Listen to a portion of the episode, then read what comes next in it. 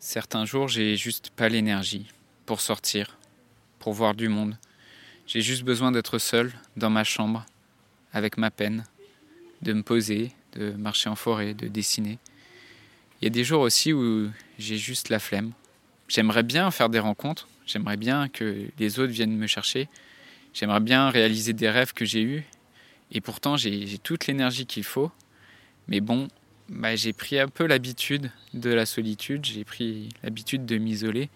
Je pense que j'aurais bien besoin de me bouger un peu et de passer vraiment à l'action. Dans un monde où la question de la mort est souvent taboue, où vivre un deuil signifie encore être jugé, provoquer de la gêne, de l'incompréhension, quand ce n'est pas de la pitié, la grande question est celle-ci. Comment des orphelins comme nous, qui avons vécu très tôt la mort d'un parent, qui ne voulons pas porter ce poids sur nos épaules toute notre vie, qu'il impacte nos relations actuelles. Comment nous pouvons y donner un sens nouveau, construire des relations plus profondes, et surtout, comment nous reprenons le pouvoir sur nos vies? Mon nom est Johan, et bienvenue chez les orphelins résilients. Bonjour à toi, aujourd'hui on va parler du fait de d'être dans l'action quand tu es en deuil.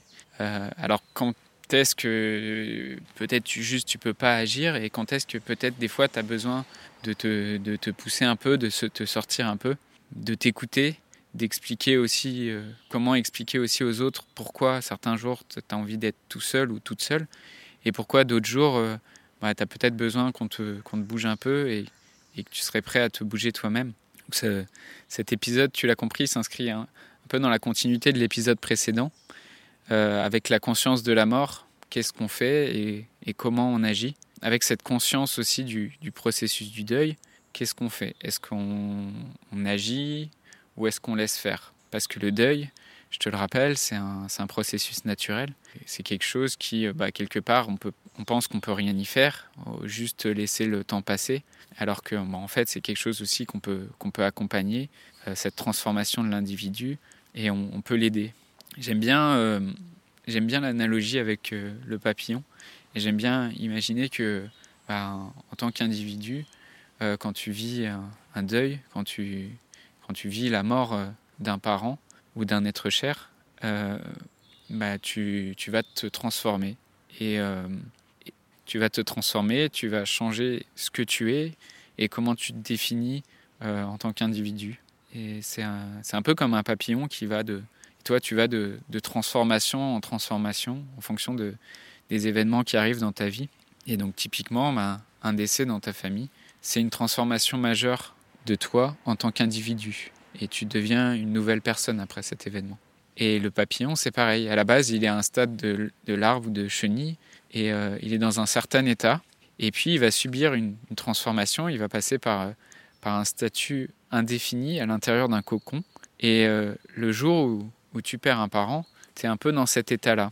En, biologie, pour le papillon, euh, enfin en tout cas pour la chenille qui devient papillon, on appelle cet état-là l'état de nymphe. Et quand tu ouvres un cocon, l'état de nymphe, c'est pas quelque chose qui est très beau à voir parce qu'il n'y a pas un, individu consistant. En fait, c'est une sorte de bouillie de, d'organes. Donc, elle est dans un état où elle peut pas se déplacer, elle peut pas se nourrir, et tout est en train de se réorganiser à l'intérieur de la chenille. Et petit à petit, la chenille va muer et elle va devenir un papillon et se transformer. Et donc vraiment, dans les premiers temps de ton deuil, tu es dans cet état-là. ta personne, ton individu, voit une transformation radicale parce que psychiquement, tu as perdu dans ta vie quelqu'un qui est très important. Qui tu es, en fait, qui tu es en train de devenir, c'est pas quelque chose de très clair et c'est pour ça que bah, y a, on a cette sensation d'être complètement déstructuré. Et petit à petit, tu vas te reconstruire naturellement et tu vas devenir un, papillon. Et euh, parmi les, témoignages d'orphelins, je lis aussi euh, une forme d'incompréhension des, gens en deuil qui rejettent aussi ce que, ce que disent leurs psy ou, les personnes qui essayent de les aider. Quand le psy dit euh, ça va passer, ça va avancer, et justement quand on parle de, de ce processus du deuil et quand effectivement dans, des, dans cet état de nymphe euh, où, euh, la vie te malmène, clairement, euh, ben, quand on te dit oui, mais bon, tu verras, il y aura des lendemains qui chantent et ça va aller mieux, bah, tu n'as pas forcément envie de les croire et tu te dis mais il comprend, comprend pas ce que je vis, il voit pas que ça va jamais aller mieux, que le, le parent que j'ai perdu, il est mort et il va jamais revenir. Et tu as juste ton malheur, ta peine et ta tristesse. Et ça, ça vient plutôt d'une maladresse du psychologue ou d'une mauvaise compréhension du processus du deuil et de la, transformation qui est à l'œuvre. Et la mauvaise compréhension aussi chez la, personne en deuil qui, qui pense que quand on lui dit ça va passer, il y aura des jours meilleurs, ça veut dire bah, vous allez retrouver votre vie d'avant, vous allez être de nouveau heureux. Et en fait, ce message de soutien et d'espoir euh, du psychologue ou de l'entourage, ça devient un outrage parce que euh, c'est perçu comme un déni de l'instant dans lequel se trouve la personne endeuillée actuellement. Ça traduit aussi une difficulté à croire et à entendre que qu'on pourra se transformer et qu'une nouvelle identité pourra émerger et qu'on qu'on va pas se retrouver euh, bloqué dans son passé. Alors il y a nécessairement cette transformation naturelle, mais donc un processus qui prend son temps, qui conduit à l'isolement, au repli, au recentrage. Est-ce que ça veut dire qu'on peut rien faire? Est-ce que ça veut dire qu'il faut rien faire? Et qu'il n'y a rien à faire et que, bah, justement dire euh, qu'on peut aller de l'avant, c'est quelque chose de vain Oui et non. Pour l'entourage comme pour soi, en fait, tu, respectes ton état émotionnel, tu respectes ton énergie. Et euh, c'est sûr que c'est maladroit de dire à un orphelin qui est au plus bas de son énergie que bah faudrait qu'il se bouge, faudrait qu'il sorte, euh, qu'il va pas rester là comme ça à se morfondre. Ça c'est quelque chose qui est maladroit et malheureusement il y a bah, beaucoup de gens dans l'entourage qui ou des, amis aussi, enfin tout le monde qui est bien intentionné mais qui euh, qui voit pas non plus que l'état d'énergie dans lequel tu es bah, te permet pas de te bouger, de te sortir. Et c'est un peu comme demander à quelqu'un qui, euh, qui est blessé, qui s'est cassé la cheville, mais vas-y, va courir. Alors qu'en en fait, il, a besoin de repos. Ça n'aurait pas de sens de lui dire euh, va faire du sport alors qu'il a la cheville euh, cassée.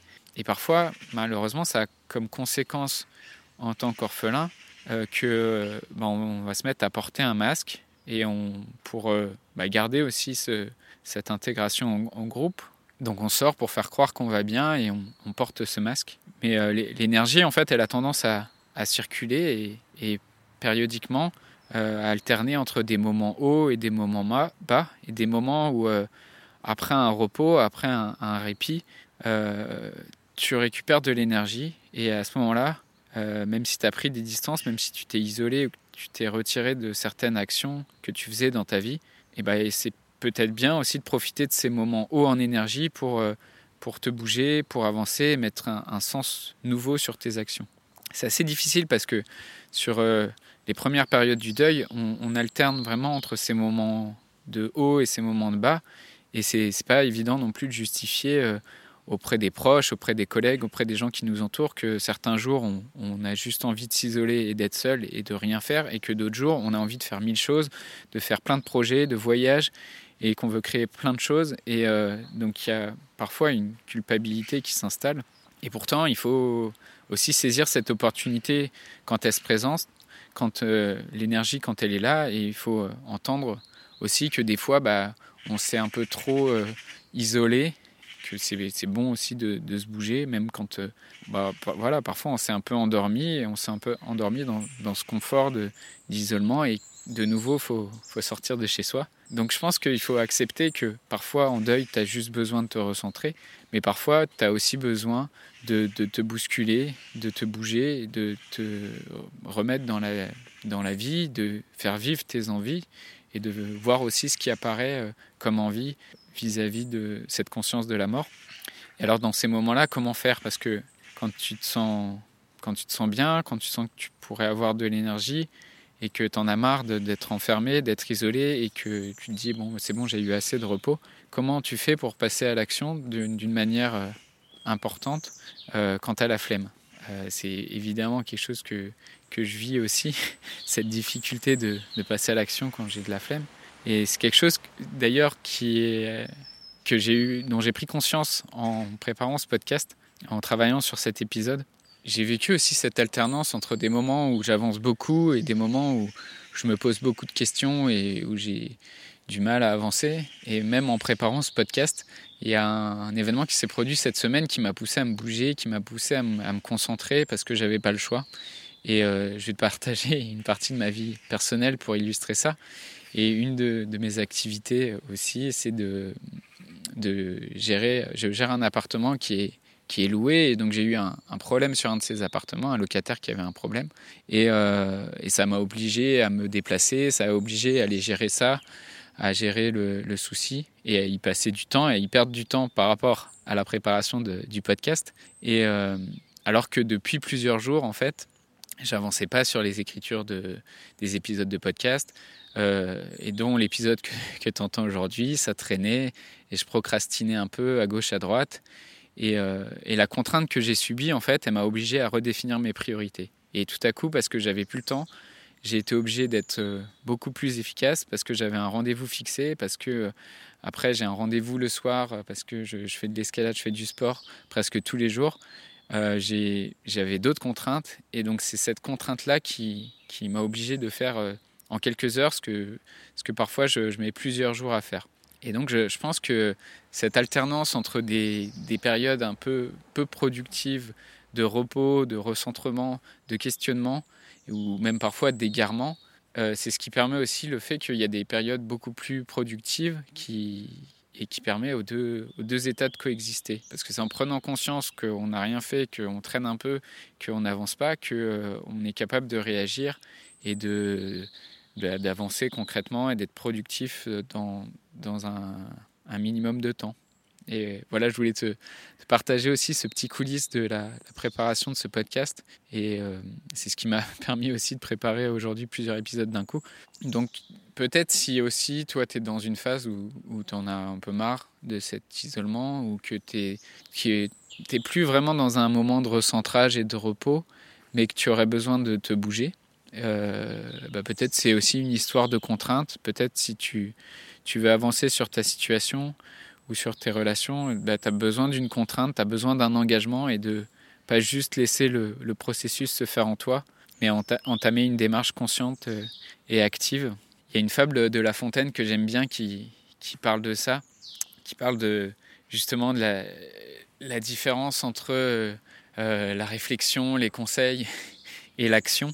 Cette fable, ça s'appelle Le conseil tenu par les rats. Et elle, raconte comment il y a des rats euh, qui, euh, qui, vivent mal la présence d'un chat qui va tous les manger et qui ont, qui ont peur de se faire attaquer par ce chat.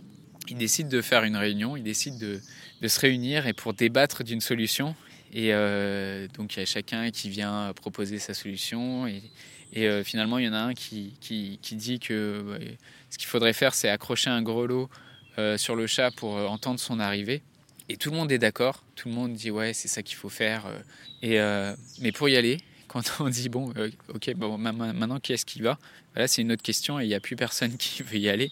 Et du coup tout le monde quitte, tout le monde part de la réunion et sans rien faire. Et La Fontaine il conclut la fable en disant ne faut-il que délibérer? La cour en conseiller foisonne. Est-il besoin d'exécuter? L'on ne rencontre plus personne. si tu te retrouves là-dedans, alors je, serais ravi d'échanger avec toi euh, à ce sujet et que tu viennes euh, aussi me solliciter dans le groupe Facebook ou, directement pour comprendre c'est quoi tes, questionnements et c'est quoi tes difficultés et comment tu peux aussi démarrer dans cette démarche active où euh, même si cet épisode évoque en toi d'autres problématiques ou que tu aimerais entendre ici, auxquelles tu aimerais que je réponde, bah, la porte est grande ouverte dans le groupe Facebook Quoi qu'il en soit, je te, souhaite une magnifique journée et beaucoup de courage et de, force dans les épreuves que, que tu affrontes en ce moment. Je voudrais te remercier d'avoir écouté cet épisode et j'espère sincèrement que ce que je t'ai partagé aujourd'hui t'a aidé. Si ça t'a aidé, alors assure-toi de le partager avec quelqu'un d'autre qui en a besoin. J'ai créé récemment un groupe Facebook qui rassemble des orphelins ayant pour mission de partager leur expérience et de s'entraider. Ce groupe s'appelle Orphelins Résilients et l'accès est gratuit. Tu peux retrouver tous les détails pour rejoindre le groupe dans la description du podcast. Orphelins Résilients, c'est une communauté d'orphelins entreprenants, audacieux, ayant réellement envie de faire une différence dans leurs relations auprès de leurs proches et avoir une vie de couple inspirante. Dans ce groupe, tu retrouveras des interviews d'experts et d'artistes, des questions-réponses, des lives et des méditations, et surtout un groupe d'orphelins motivés, courageux et bienveillants. Donc je t'invite à rejoindre le groupe dès maintenant, c'est l'endroit dans lequel je partage le plus de contenu en ce moment. Le podcast Orphelin Résilient, c'est un nouvel épisode tous les jours du lundi au vendredi à 8h. Merci encore pour ton écoute. Je te laisse découvrir le sujet du prochain épisode. À très vite. Dans le prochain épisode, on abordera la question de la démarche scientifique expérimentale dans l'approche psychologique et du caractère scientifique de la psychologie.